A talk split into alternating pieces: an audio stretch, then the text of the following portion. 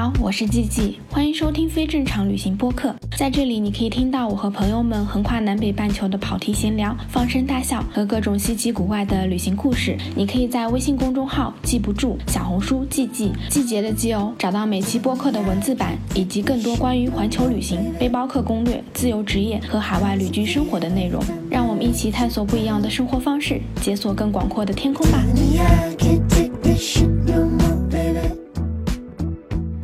Hello，大家好，我是季季，欢迎收听非正常旅行电台。这是一档横跨南北半球的旅行播客，带你用声音环游世界。今天这一播客呢，其实是想要来聊一聊国内外的数字游民生活的相同和差异。然后我们请到了一位就是非常非常资深的数字游民叶叶来跟我们一起聊天。请叶叶来给我们打个招呼吧。Hello，大家好，我是叶叶，然后同时也是播客各说各话的主理人。我自己 把自己叫做是。数字游民老油条吧，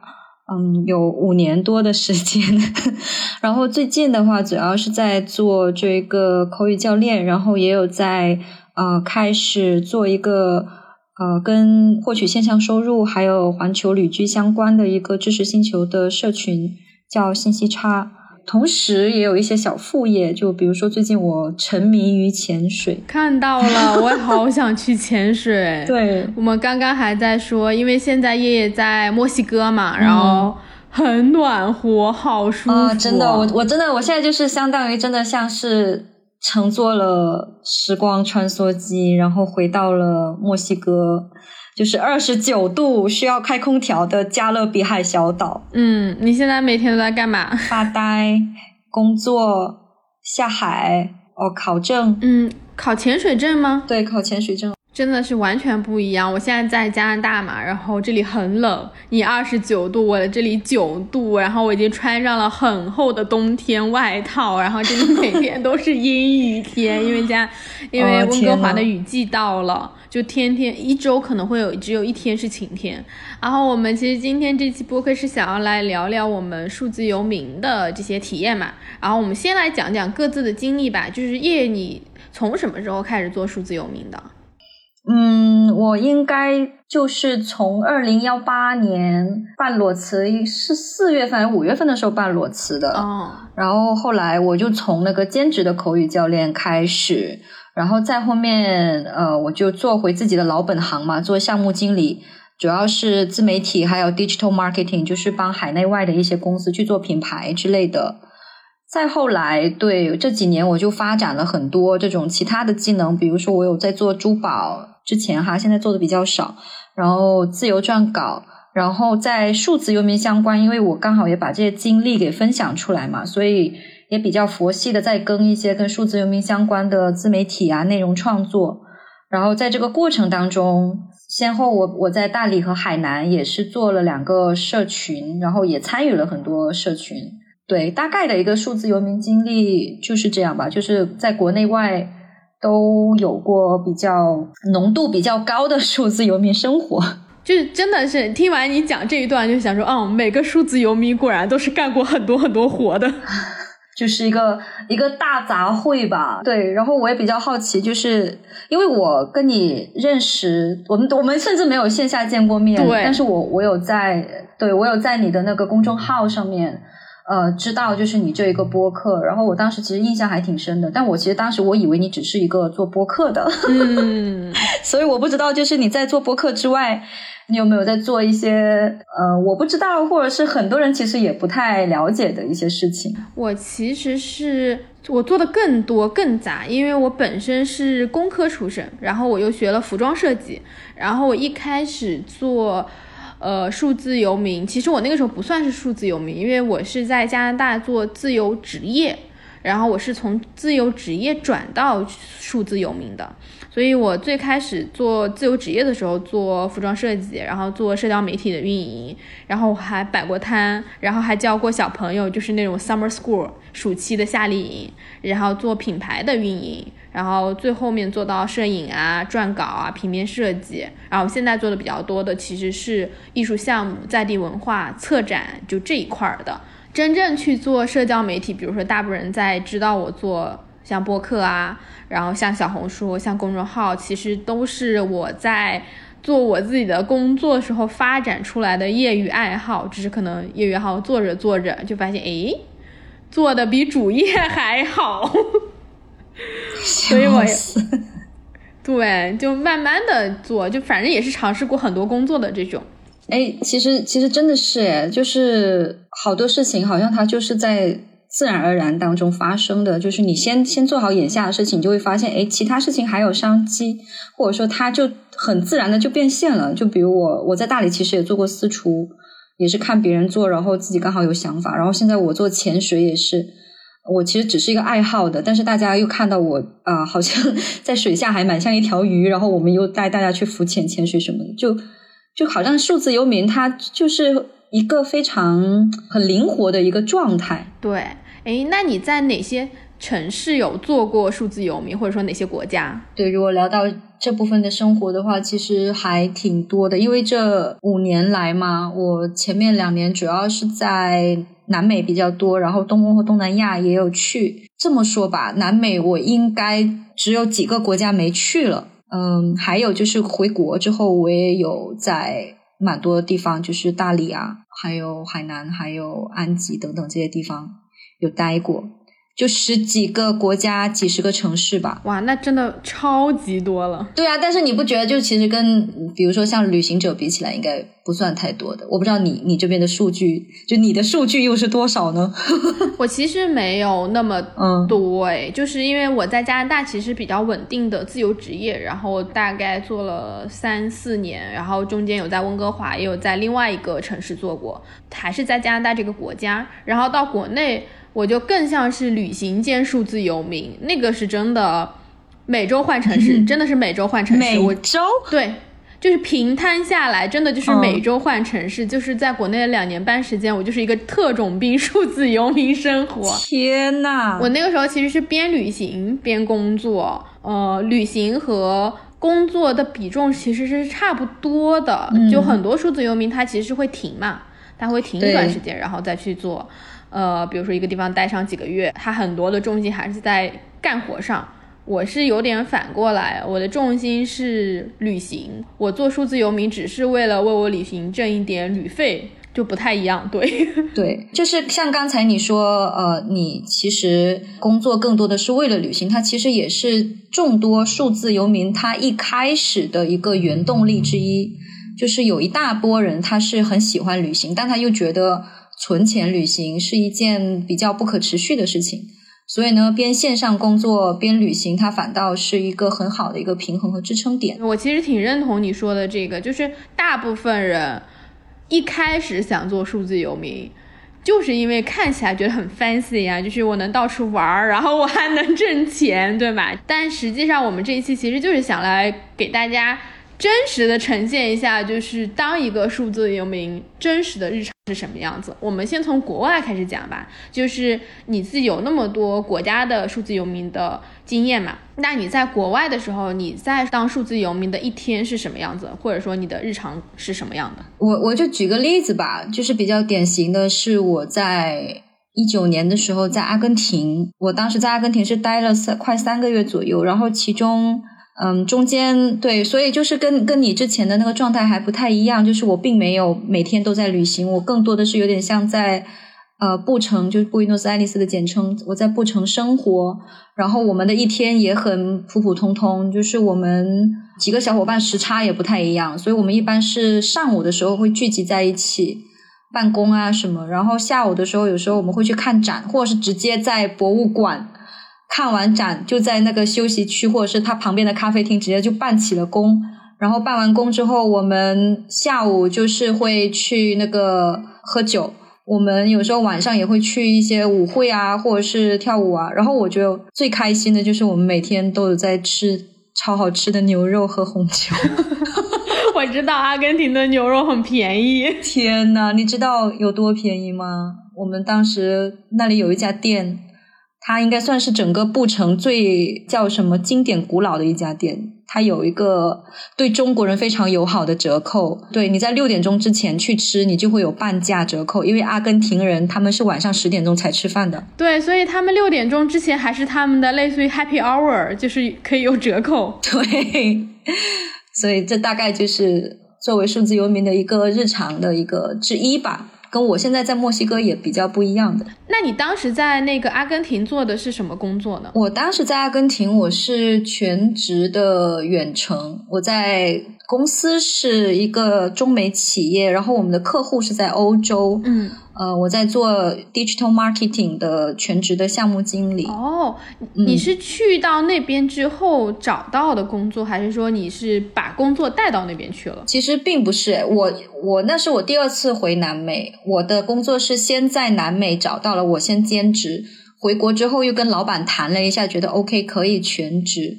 然后全职之后我又跟老板说，我可不可以去南美啊？他就。OK 啊，只要你把工作做完，你去哪都 OK 啊。那你老板很开明诶。对，就是可能我真的很幸运吧，或者是气场吧。嗯，我遇到的每个人真的都很好，而且我当时真的以为所有的远程公司都是这样，都应该是这样的。你当时工作不会有什么时差这些问题吗？有啊，很痛苦啊，我要四点钟起来开会。我懂，我懂。对，也有好处吧。我四点钟起来开会，然后七点钟又睡一会儿，然后八点钟又起来再去处理一些工作，然后基本上我十一点、十二点一天的工作全职这边就基本上干完了。嗯，然后所以我整个下午都是自己的时间，然后晚上我又再对接一下工作。呃，把第二天的事情对，对，怪不得你说你下午还能去看个展，然后晚上还能去跳个舞。对，就其实这种节奏也挺好的。现在很多数字游民他们在。呃，特别是一些在国外的数字游民朋友，我最近看朋友圈也蛮多人是这种状态的。哦，就利用时差，对，打自己一个生生活时空出来。是的，我现在其实也是有点像，因为我们现在很多在地的艺术项目，包括我们接下去十二月在上海做一个展览，都是因为有时差嘛。我每天早上都是五点起来，然后跟大家开会。在我们俩录播课之前，我已经开了三个会了，就是六点、七点、八点，然后一直在开会。但我自己啊，我觉得作为一个你喜欢早起的人，其实这个非常好。就像你说的，你可以在很早的时候就把所有的事情都干完，对，一整个白天都是留给你自己的。就特别好，然后晚上再对一下工作，我觉得这可能是在国外当数字游民的一个爽点处。对对，但是你得先能起得来啊，起不来的人我估计也很很痛苦。对，所以其实我也蛮想就简单分享一下，像我最近在墨西哥，我有点小痛苦，就是 我我起不早，所以你当你跟我说，你跟我说什么，你的七点八点你就可以录播课的时候，我整个人就什么。对我来说真的是很艰难，所以我我我现在基本上就是我也在尽量早起吧。我的确跟国内对接，我十点左右跟国内的事情就对接完了，然后我。呃，现在的话，我就是十点到十二点，我就会去写作。如果就是不跟你录播课的话，我会写自己的东西。然后一直到下午都是空白，我真的是想干嘛就干嘛。我就是我在那里躺着发呆也行，去看日落、去潜水，都是在下午的时候进行的。嗯，在国外的生活，其实真的你很容易把把自己创造出属于真的百分百属于自己的时间的。嗯，对的。我还蛮好奇的，就是你之前前面有讲，你之前是在阿根廷嘛，然后你这次又回了墨西哥嘛，就等于你又回到了拉美。你当时的体验跟你现在有什么差别吗？差别挺大的耶。首先，这是我人生第三、第四还是第五次来拉美，第三、第四次来墨西哥了。我这一次有一种回老家的感觉。啊！我看着那些玉米饼，我已经没有那种第一次来墨西哥那种哇！还有看到那些辣椒，我有那种很兴奋的感觉，但没有新奇了。兴奋是因为我知道它有多好吃。那工作上呢？你觉得有没有什么大的差别？工作上差别也挺大的。就之前其实更多的还是在打工的状态嘛。嗯，国内是有老板的，然后项目也有其他的，上面也还是有人。我现在主要是一个。百分百自己把控自己的时间，它让我的工作节奏会更慢一点吧，然后生活节奏也会变得更慢一点。以前我也我跟你差不多耶，我曾经一也是一个星期换一个地方，我现在真的跑不动了。我也是这样子，我才回的加拿大，就觉得累了，对吧？但就是你现在在加拿大，你大概是一个就是。怎么样的一个状态？是肯定跟国内不太一样了吧？我现在就是在养老啊！我现在就是完全的养老。我就是虽然早起，但是我真的就是老年养生。我先跟你讲我现在的日常，我现在早上起来先去遛狗，嗯，遛完狗回来，然后给狗啊、猫啊喂吃的，然后铲屎，然后我就泡个咖啡，开始想一想我今天要干什么，冥想之类的。我最近的状态是没有怎么在工作太多的，我尽可能把我跟国内的这些沟通都压缩到早上的几个小时和晚上的几个小时，然后白天是挺躺躺平的，因为我觉得前段时间还是很累的，就整个人有一种玩的身心俱疲的感觉，也说不上来。像像你现在这种状态的话，你是因为你是想要把你的一些工作方面的东西跟国内切割开了吗？还是说你有其他的一些计划？我其实是想要把我的生活状态跟国内切割开，因为其实国内工作来说还是有更多的机会，而且你可以做到很多很好玩的项目。特别喜欢我们在国内做的很多在地文化的东西。在加拿大，在北美这边，其实你想要去做这个还挺困难的，因为它的人口基数没有这么多，它的市场也很小。但我真的回来的很大原因就是，我觉得在国内工作和生活很难分开，然后以及你在生活中很难跟人分开，就是他跟人打交道的东西太多了，你会被环境培养成一个需要经常去回复信息。就像被动社交，你都有大量的信息涌入，所以我会觉得挺累的。然后我现在就很喜欢这个时差，虽然我要早起，但我很开心。就是 我其实有时候会看到这些信息啊，就是大家留言的，我都不会回。虽然我知道他们也还醒着，嗯，然后我就不回，我就回到大国内真正所有人都在熬夜的人都睡觉，什么凌晨三四点，然后我就开始回他们信息，把工作的内容都回完，这样。好像我自己就会把这个空间空下来了，不会有那么强的那种紧张感。嗯，所以所以你最近是会在用类似于就是邮件的这种模式在在跟大家沟通吗？还是说还是国内的话还是用微信，因为微信方便很多。但是我的微信已经慢慢调整到像发邮件一样的频率了，就是对方回我，然后我可以心安理得的做到一天，然后两天才回人家。但在国内时候，我真的觉得你不会有那个心情，就是会有压力，对吧？也说不上压力，就是你可能好像陷入了一个这样子回信息的惯性中，这一条都已经回了，比如说你有半个小时、一个小时都在快速对话，你就会把这些东西都回完，回完之后对方回你一条，然后又进行对话，然后在这边因为有这个时间的隔嘛。然后我选在一个大家没有办法及时回复我的时间段去回信息，你就会有个时间差，反而很多不必要的对话是可以精简的。我的很多客户或者说我们工作的同事，他也会知道，尽可能在简短的话里面把这个事情阐述清楚。因为在国内很多时候，大家知道你会回复他，然后就会变成来回对话，来回对话。你让我联想到一个很重要的事情，它也是我前几年在远程办公里面学到的。我们之前其实也是邮件沟通会比较多，然后真的很爽，因为邮件沟通它会把所有的项目的目的是什么，你需要做什么，你要在几点钟之前提交什么，然后我们这边还需要哪些帮助，它会在一封邮件里面讲的非常清楚。然后我的下一封邮件也是。同样的回的回复的非常清楚，我们可能花两两封邮件，我们就把这些所有事情就做完了，就不会说像你刚才说的，就是我在国内也有这种感觉，就我要来回来回来回，可能我一天就跟都在跟他看似是工作，但实际上又又有点像聊天的感觉。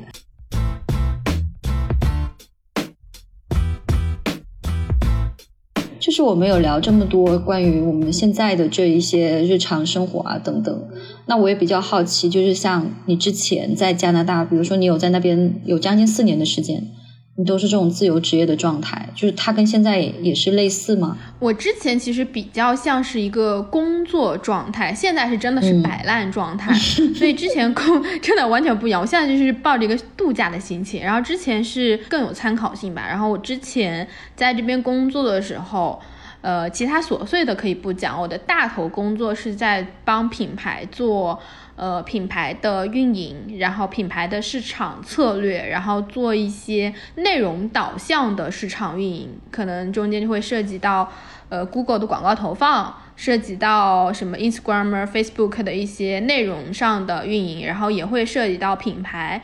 呃，品牌向的 branding 就是怎么去做网站啊？像加拿大这边用很多的网站叫 Shopify，就是线上的网站，然后怎么去做网站的，然后包括品牌的整体的视觉形象等等，就是这是我在做自由职业中做的最多的一块内容。我每一周会去见客户，嗯，因为其实你还是需要去跟客户去沟通你每周的工作的进程，然后安排下一周的计划。一开始我们是邮件沟通的，但是我后来发现啊，每一次，尤其是你涉及到内容，你还要去做一些内容的拍摄，要去设计一些方案，视觉和内容的东西，其实是人当面。会直观很多，对线下的一个交流，对，所以我当时就跟客户讲说，OK，我每周去见他一次，就是我见他一次，我们会回顾一下过去这一周我们做的这些市场策略，然后效果是什么样子，然后我们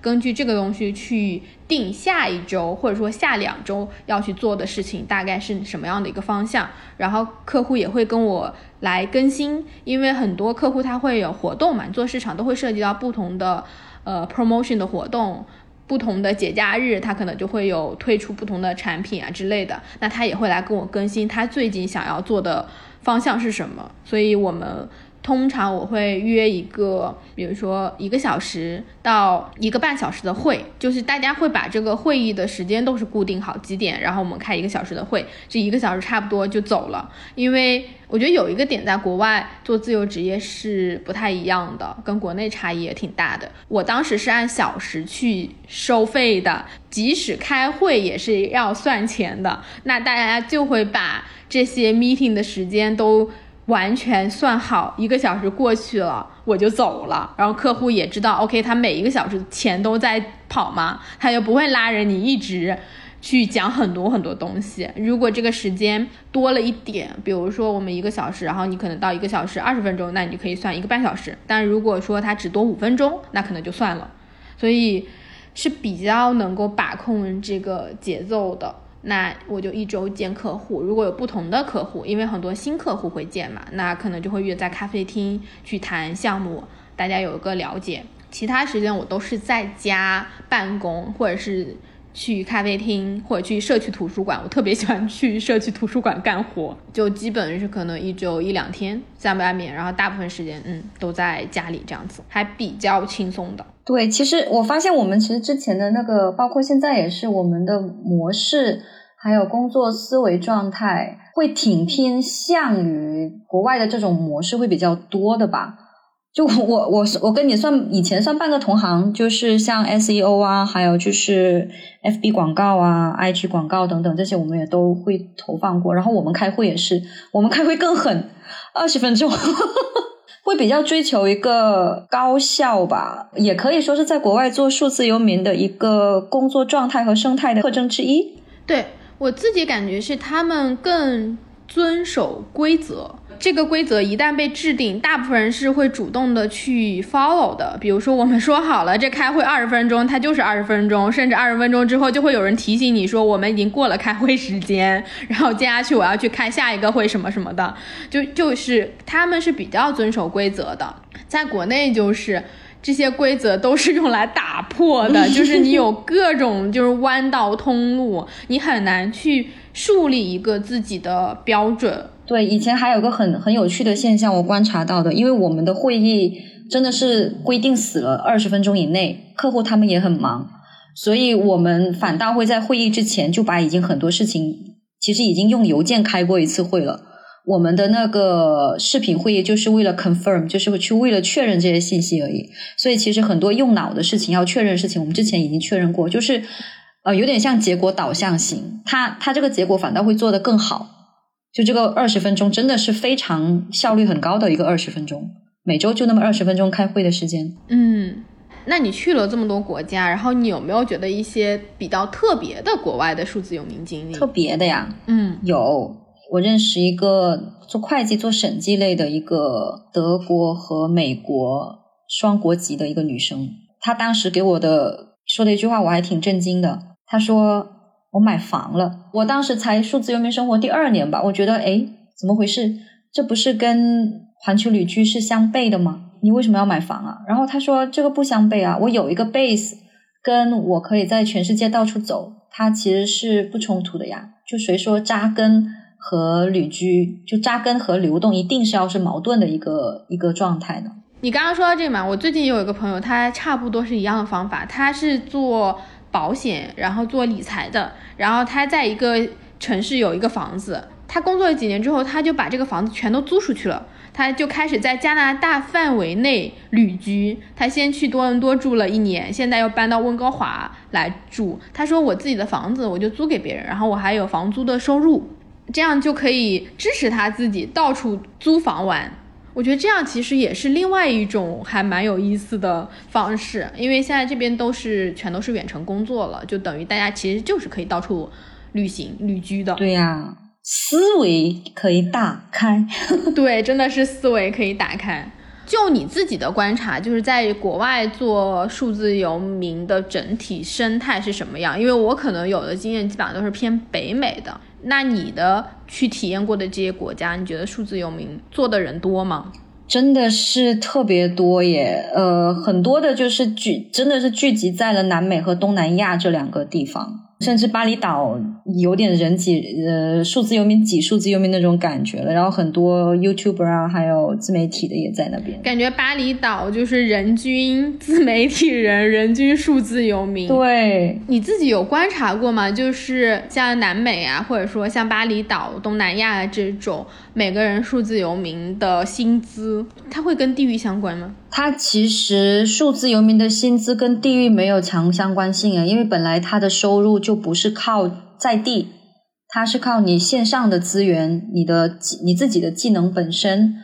所以反倒是没有什么关系。一般在二十万到五十万人民币算是一个比较普遍的一个数字，然后很多。欧美的数字游民可能收入会更高一点。对，大部分人其实我觉得数字游民比较好的一个方法就是你挣自己所在的那个欧美国家的钱，然后拿去南美和巴厘岛花，就很好。对它这个就是比较好的一点，就是你这样子你就不被当地的物价给受限了嘛。你如果在当地赚钱，在当地花钱，其实它的比例又是一样，它中间没有一个价格差的。嗯，就你去了这么多国家，你觉得有哪些国家是比较适合数字游民工作和生活的吗？很简单，就几个字：大海、稻田、山野。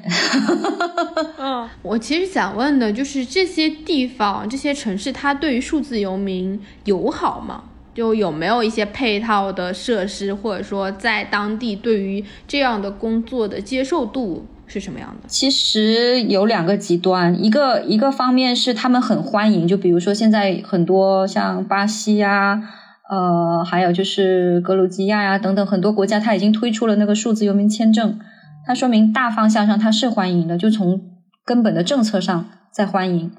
呃，以及像这些。热门的地方像麦德林啊，我现在在的附近有个地方叫 Pla 呃 Playa de Carmen，办公空间也好，还有就是共享社区也好，它是极多的，所以在硬件上它真的是很很丰富的。对，所以其实我一直也也会对其他地方的东西也比挺好奇的，比如说有些人他会去北欧，然后像你的话，你会去加拿大、北美，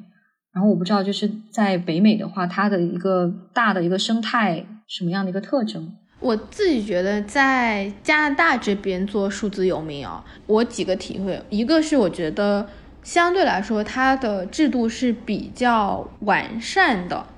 就如果你已经有这边合法的签证了，他这边现在还没有数字游民签证嘛，但是他有网红签证，如果你是一个 social media 的那一种有影响力的人，你是可以申请网红签证的，然后可以过来这边。我们先排除签证这一块，如果你是能够合法在这边工作的话，他对于这种自由职业也好，这种小型创业的人，就是自雇的这些人是比较友好的。友好可以体现在几个方面吧，一个是社会对于这个行业形态、这种工作形态的认可度是很高的，很多人会非常非常理解。包括他们自己也会去找很多这样子的自由职业者来做嗯事情。像国内的话，我觉得自由职业者没有那么高的接受度。虽然你可以找到工作，但是可能相对你找的工作都是一个更新形态的工作，比如说做新媒体啊这种，才会有这样的工作机会。但是这边的话是有一个普遍性，大家就是会去找一些人来帮你去做事情，比如说你可以是兼职，也可以是自由职业，也可以数字游民，就是中小的企业、中小的这种创业人，他是很愿意去找的。你不会面临一个说我从来没有听过说什么是自由职业、数字游民。对这个接受度，社会面的接受度是很高的。再有一个就是我刚刚讲到的制度性，它这边是比较保护这些工作的人员的。首先讲到你可能要报税，报税很简单，就是你找一个会计，然后帮你去每年报税，就是五十到两百刀，你就可以把这一年的税都报完了，不用走那么复杂的这种流程。然后在报税的时候，你有非常多东西是可以抵税的。举例来说。像一个数字游民，你如果租房，你可以说你们家有百分之三十的面积是你工作的空间，这百分之三十的房租就可以抵税。然后你出去跟客户吃饭，你买了一些电脑、手机，这些都可以算成你的办公设备，然后你全都可以拿去抵税。就是它有很多这种税收的优惠政策，但是它有一个限度啊，就不能你每年无上限的报，最多会有一个抵税的额度在这里，然后在这个额度范围内，你就是可以有很多很多抵税的，就这些都是制度很完善的。再有一个就是你在这边的沟通成本和信任成本，我觉得是比较低的。像我之前做每小时去收费的时候，基本上我们谈好是多少多少钱，大家就谈定了。谈定之后，我最后我自己来计算时间，也没有什么所谓的你要去一个时间表，然后你要去什么登记，没有客户会来质疑你这个时间的准确性，就大家本身就有一个。相互的信任在，你不会去乱记时间，客户也不会去质疑你这个工作时长有没有乱算，就是大家会有这样的一个信任和默契在。你说了多少，OK，我就会给你多少，然后也没有那种很长时间的要追尾款，因为我知道国内还挺普遍的，就是 你你你这个项目做完，然后你的钱可能三个月之后，甚至半年之后你才能拿到这笔钱，像这边。还是有制度化的一套。我自己举例来说，我去谈一个客户，我们第一次见完面之后。然后谈完，我们确定要做这个项目，然后我会给他发一个 quote，就是类似于我去预判这个项目大概要花多少时间，然后我是怎么去收费的，会包括哪些东西。他认可了之后，我就可以开始工作。然后工作完之后，我会给他发一个我的 invoice，就是账单。把账单发给他之后，账单上就会写明我的收款的方法，然后账单就会有那个。截止日期，比如说我会一般我会设两周的收款时间，两周之内他要把钱给我，那客户一定会在两周之内给你的。就是大家把这个东西就放到纸面上，然后说完，然后你不会去催的，几乎没有遇过要催钱的情况，偶尔有一两次可能就是客户太多邮件了，他忘掉了，但是大部分时候他就是会把钱直接打给你银行，或者他会给你一张银行的支票。就轻松很多，我觉得这是我在加拿大这边的几个体验吧，就是它制度比较完善，大家比较按照规则，所以你做自由职业啊，做数字游民来说，你会更有安全感，你会觉得更有保障。对，我觉得这个其实就是作为发达国家。这种用工模式的转换的一个优势吧，它本身在这方面就会有很多很积极的政策方面的东西会去支持。对我有听说说，像类似于北欧的那些国家也是这样子，就是相对来说比较完善，包括可能很多人如果去打工度假，这也算是某种程度上的数字游民了。像很多国家就是会有一些劳动法的保护，也会有最低工资的要求，那你就不会。进入到一个新的国家，你会发现自己完全没保障。你只要了解这个国家的这些政策，其实你是可以做到自我保护。但国内，我觉得这个生态还在搭建中，它还没有那么那么的完善。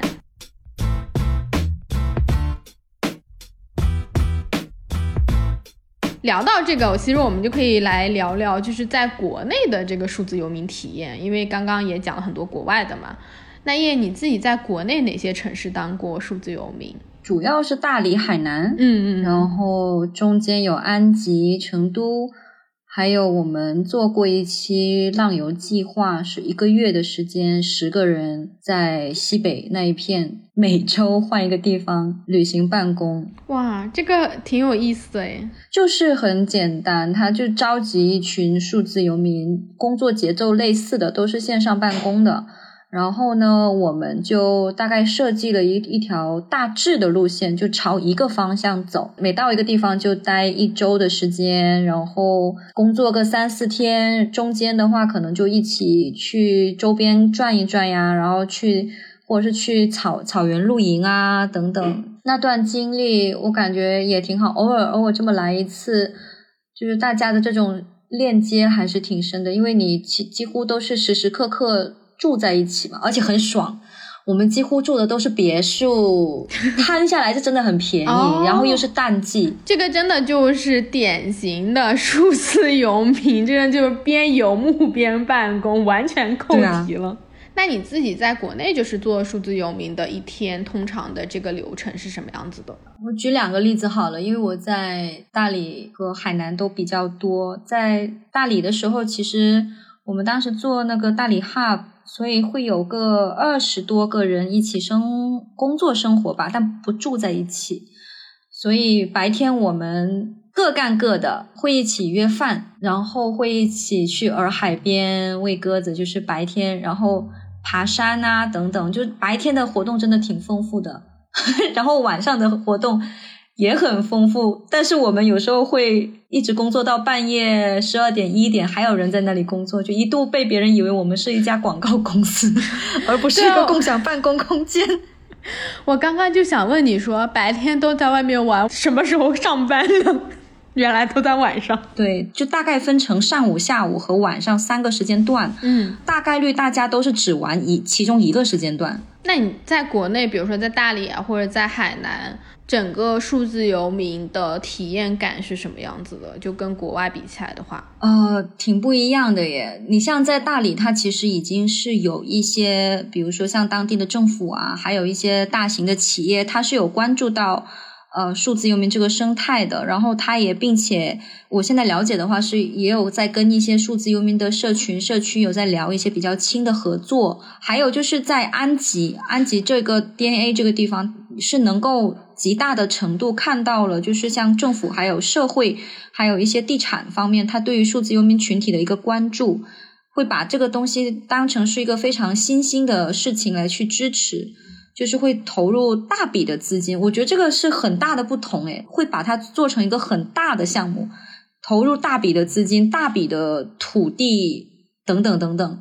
然后就是到了海南这边，我观察到的其实是还在一个萌芽的状态，大家对数字游民群体。了解不是很多，而且大家会更倾向于以为说你来海南就是过冬和旅行的。嗯，是的，就是我自己体验下来，我也感觉是国内它不同城市的这个数字游民的接受度和发展程度是。非常不一样的，大理可能是所有人公认的，就是在各方面的条件上是最完善的。但是其他的城市都可能正在发展吧，这个也很有意思啊。就感觉国内的很多社区，它是有政府主导的成分在的。政府可能会去做很多基建的，国外更多的就是自发的形成，但可能那个就会花很长时间。我觉得都是有好有坏的，因为比如说拿安吉来说，我觉得安吉就建得很漂亮，至少很多的资源、很多的书、很多的基建都做得非常好。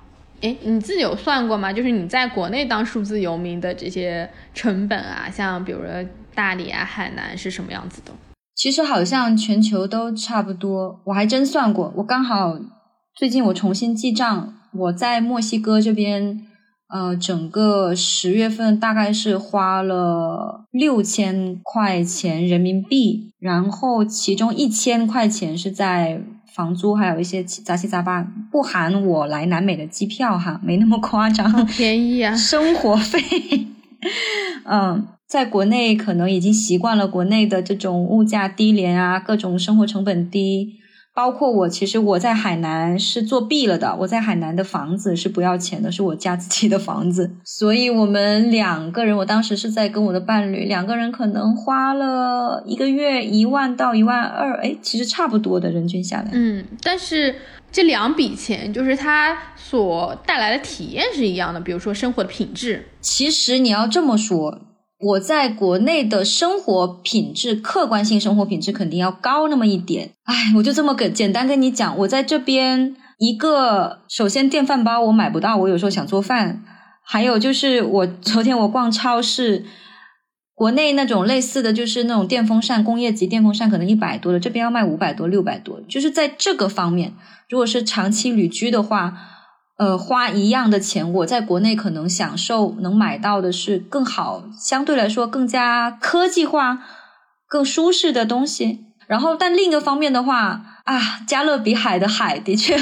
更清，是各有取舍吧。我的感觉也差不太多，就是你在国内做数字游民，其实是可以选到一些城市，它的生活成本各方面都很低的。比如说大理，比如说安吉，其实也没有特别高。然后像海南的一些地方，甚至成都也还对，成都也还 OK。但在北美啊，反正南美我不清楚。但是加拿大是一个生活成本巨高的国家，它至少是要远超于上海和北京的。就是可能你一个月得花一万块人民币才能活下去。你得花到两万人民币，你才能过得比较有品质、比较舒服。对，就它的基础生活成本是非常高的，不太适合数字游民来生活。它比较适合你在这边真正的打工。如果短期体验，我觉得是可以的。就是它相对来说置换的，就是这里的风景确实是很好的，它的自然风光也是足够好的。但如果你从地理套利的这种概念来，我觉得整个北美都不太适合。因为美国也是一样的，消费水平加上近期的通胀都特别高。嗯，其实有另一个思路啊，感觉也不冲突嘛。我可以选择，比如我是愿意去加拿大生活个两三个月啊，我没说我一定要待那么久。然后大多数时间我就在南美待着。对，就我觉得这边适合短期旅居，就你更多的是来感受风土人情，而不是真正的来这边就长期性的当数字游民。长期性的数字游民真的是。南美和东南亚的环境，包括国内，对是比较好的。那你在国内的时候，就是会有什么不一样的体验吗？因为你在国内还挺特种兵的。对我自己，其实在国内真的是换了有八九十个城市吧，就这两年半，真的去了八九十个。对，八九十个。当时是抱着一个我想要在国内找一个比较适合旅居。生活的城市，所以我做了一个拍摄项目，就是去不同的城市去拍不同的人，然后顺便就是去考察这些不同的环境。纯从生活的体验或者说生活成本来说，国内有好多城市都是比较适合的，像云南不只有大理，什么腾冲啊，然后普洱啊，我觉得都很适合居住。像。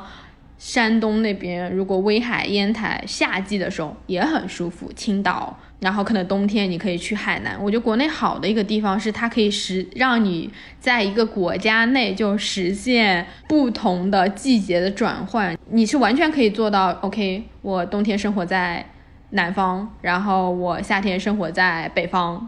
你就可以 避免开这个季节的问题。这是我很喜欢国内的一点。然后。它的交通成本没有那么高，就是在国内境内的旅行成本相对来说是比较低的，不像你在北美这边，每一个城市之间的交通成本很高，或者说你要去到国外很多国家的那个旅行成本都很高。这是我很喜欢国内的一个点吧，就是它其实蛮适合刚刚开始做数数字游民的人，嗯，起步，然后你去探索。不管你是想要体验地理套利，那你就去云南这些小城市感受一下什么叫做地理套利；还是你要去体验一下冬暖夏凉的快乐，你就可以去切换不同的城市。就是你可以把所有数字游民的优势都在国内一口气体验一遍。我觉得这是很很容易做得到的。你这样子去做的时候，你就会更明白自己真正看重数字游民这个生活方式、这个职业形态的点是在哪里。我觉得这个是挺好去做的。但反过来，我在国内的体验有几个点是我一直会让我有一点顾虑吧。一个就是我前面有讲到的，就国内信息太。繁杂了，嗯，就你除非真的就躲到终南山去 去隐居，不然你都很难很难就完全做到就是屏蔽信息，因为这个环境对你影响还是很大的。你要去跟人交流，每天都会遇到无数的人，就人口密度太高了，便利性太高了之后，它所带来的这种信息和外在的这种消耗也是很大的，就是精神消耗非常大。然后再有一个就是。我的感觉是，国内大家没有什么安全感，就是自由职业啊，做数字游民的这种不确定性是很强的。它没有那么多的制度保障，它没有那么多的政策的倾斜。我遇到的很多初期做自由职业的人，他其实不太敢去探索一些很夸张的，或者说一些很异想天开的、很梦想型的事情。他会因为这种没有安全感和不确定性，就把自己给限制住。真的是，就是国内其实有很多好处，比如说它没有文化壁垒，它没有语言壁垒，你可以很快的，就是跟一群数字游民打成一片嘛。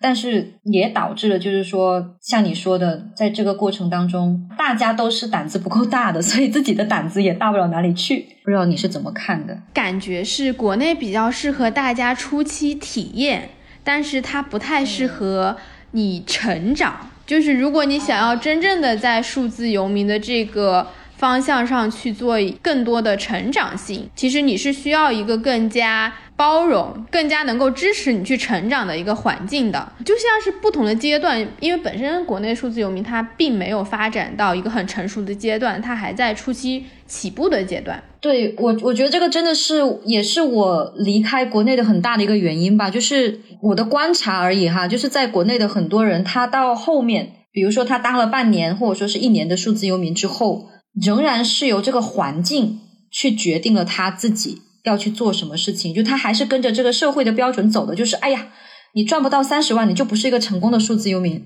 然后哎呀，你没有什么呃二十五岁财富自由，那你就啊不是什么数字游民的成功的典型等等。然后还有就是很多人很多工作机会的，你就算当一个 virtual assistant，就是一个虚拟助理，你其实也是一个很好的出路啊。但大家就会觉得，哎，我没有技能啊，然后我父母又不同意啊，我家人又不同意啊，等等。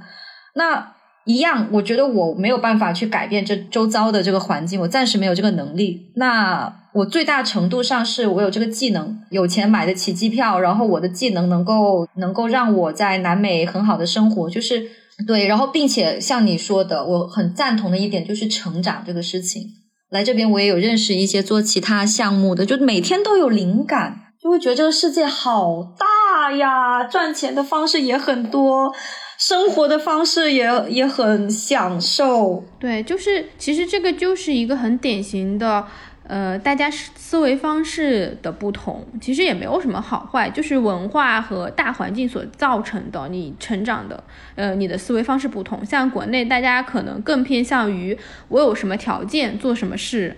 然后国外可能更偏向于。主动性的，我我要干嘛？对，我要干什么，然后我就努力去争取。就是这个是跟地域环境、跟社会的背景是有很大关系的。我们录这期也不是说哦批判国内或怎么样，我觉得它就是一个阶段性。如果你在国内有体验过，然后你比较明确自己想要做数字游民，我还是。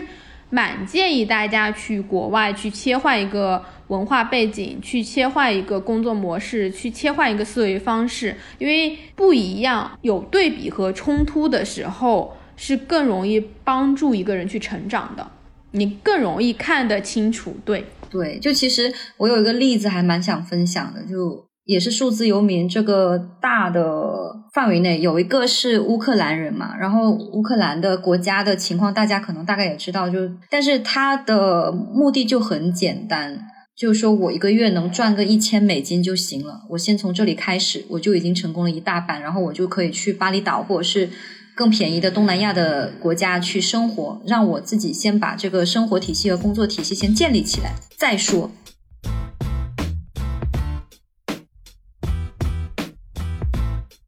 我们刚刚其实聊了很多嘛，就是各自的国内外的数字游民的经验。然后我其实也想说，我们两个也算是做了蛮久这件事情的。那这样子的工作方式有没有给你带来什么样的改变呢？就你回头再去看，呃，回头再去看，就是我现在越来越慢，越来越有底气慢。以前可能一个月还是会走一些地方，现在就是待个三个月啊，半年呀。像这次我也是在这个小岛打算住到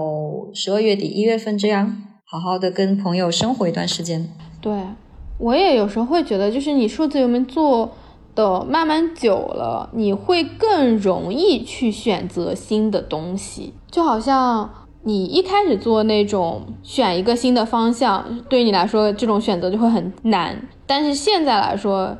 你去换城市其实是会更容易的，因为每一个选择都不会那么困难，因为你知道你去任何的地方，你都可以很好的生活。对，其实呃有在这个点子上，就是现在我会更加知道如何在一个新的地方建立起新的体系。那在工作形态上呢？就是你做了五年这个数字游民，你觉得有没有什么改变？有，一直在变，但是一直又没变。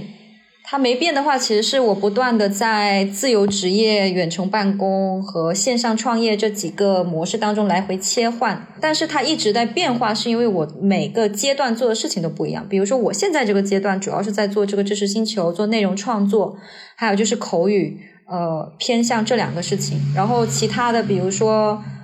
播客、潜水啊，偶尔接撰稿，它又是我的一个副业。但是有时候它的侧重点会不一样。不过。我每个时候做的事情都是当下的自己真心的想做的，而且很大的一个变化，其实就在于我会新发掘很多新的这种做事情或者是变现的一个方式。嗯，对，就数字游民其实它就是一个可能性很大，然后流动性也很强的。就如果你说你做了五年数字游民，我还是做这个，那可能你就更接近于一个远程办公了。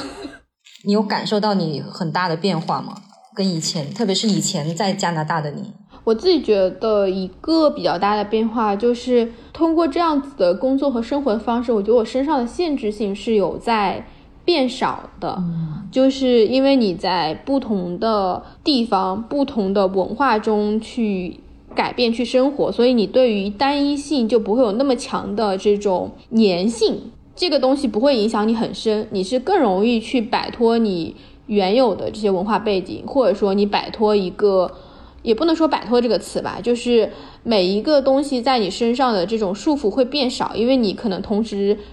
经历了几种不同的生活模式、文化模式，你更会去做这中间的对比和比较，然后在这样的情况下，其实你是。更容易去建立一个属于你自己的方式，你不会觉得说哦哪个东西就是最好的，哪个东西就是呃不好的，而是在这种多文化和多角度的切换中，慢慢的才会形成自己的视角，自己的一个评价的体系吧。我觉得这个是影响我很深的。然可能你在做其他工作也自然会有这种感受和探索，但相对来说，数字游民是一个更加直观。和更加身体接触性的，就是你换了个环境，你就是会截然不同的感到不一样。它对你的这种推动力是更快速的，这是我觉得的一个大的改变。就我自己会变得更轻盈一点，更明白自己要什么。那最后我们再来问吧，因为我们这期录了真的好多内容。如果让你给当时最开始做数字游民的自己一个建议的话，你会说什么？我感激当初的自己有走出这一步，拒绝了不想要的东西，半裸辞。当然有一个小建议吧，就是这几年其实我玩的也很多，可以适当的玩的少一点，然后稍微多搞一点点钱，也就是我现在正在做的事情。嗯，所以也不算后悔。那你呢？你会有后悔的感觉，还是你觉得一切？都还挺值得的。我不是一个会后悔的人，我 我人生到现在我从来没有后悔的事情。就是我做所有事情的标准就是会不会会后悔。我希望我做这件事情是没有遗憾的，然后我就这样子去选。如果要给自己一个建议的话，会告诉自己，就所有让你觉得痛苦的事情，才是让你成长最快的事情。然后你只要跨过所有的这些阶段，你自己会知道自己能够成为什么样的人，做什么样的事情。因为我觉得人的成长就是在于你勇敢的去选择了一些自己在当下不敢去选择的事情，在当下犹豫的事情，这就是你成长必经的一个过程。对我觉得这就是数字游民，你要去放下很多你放不掉的东西，然后你才会拥有更广阔的天地。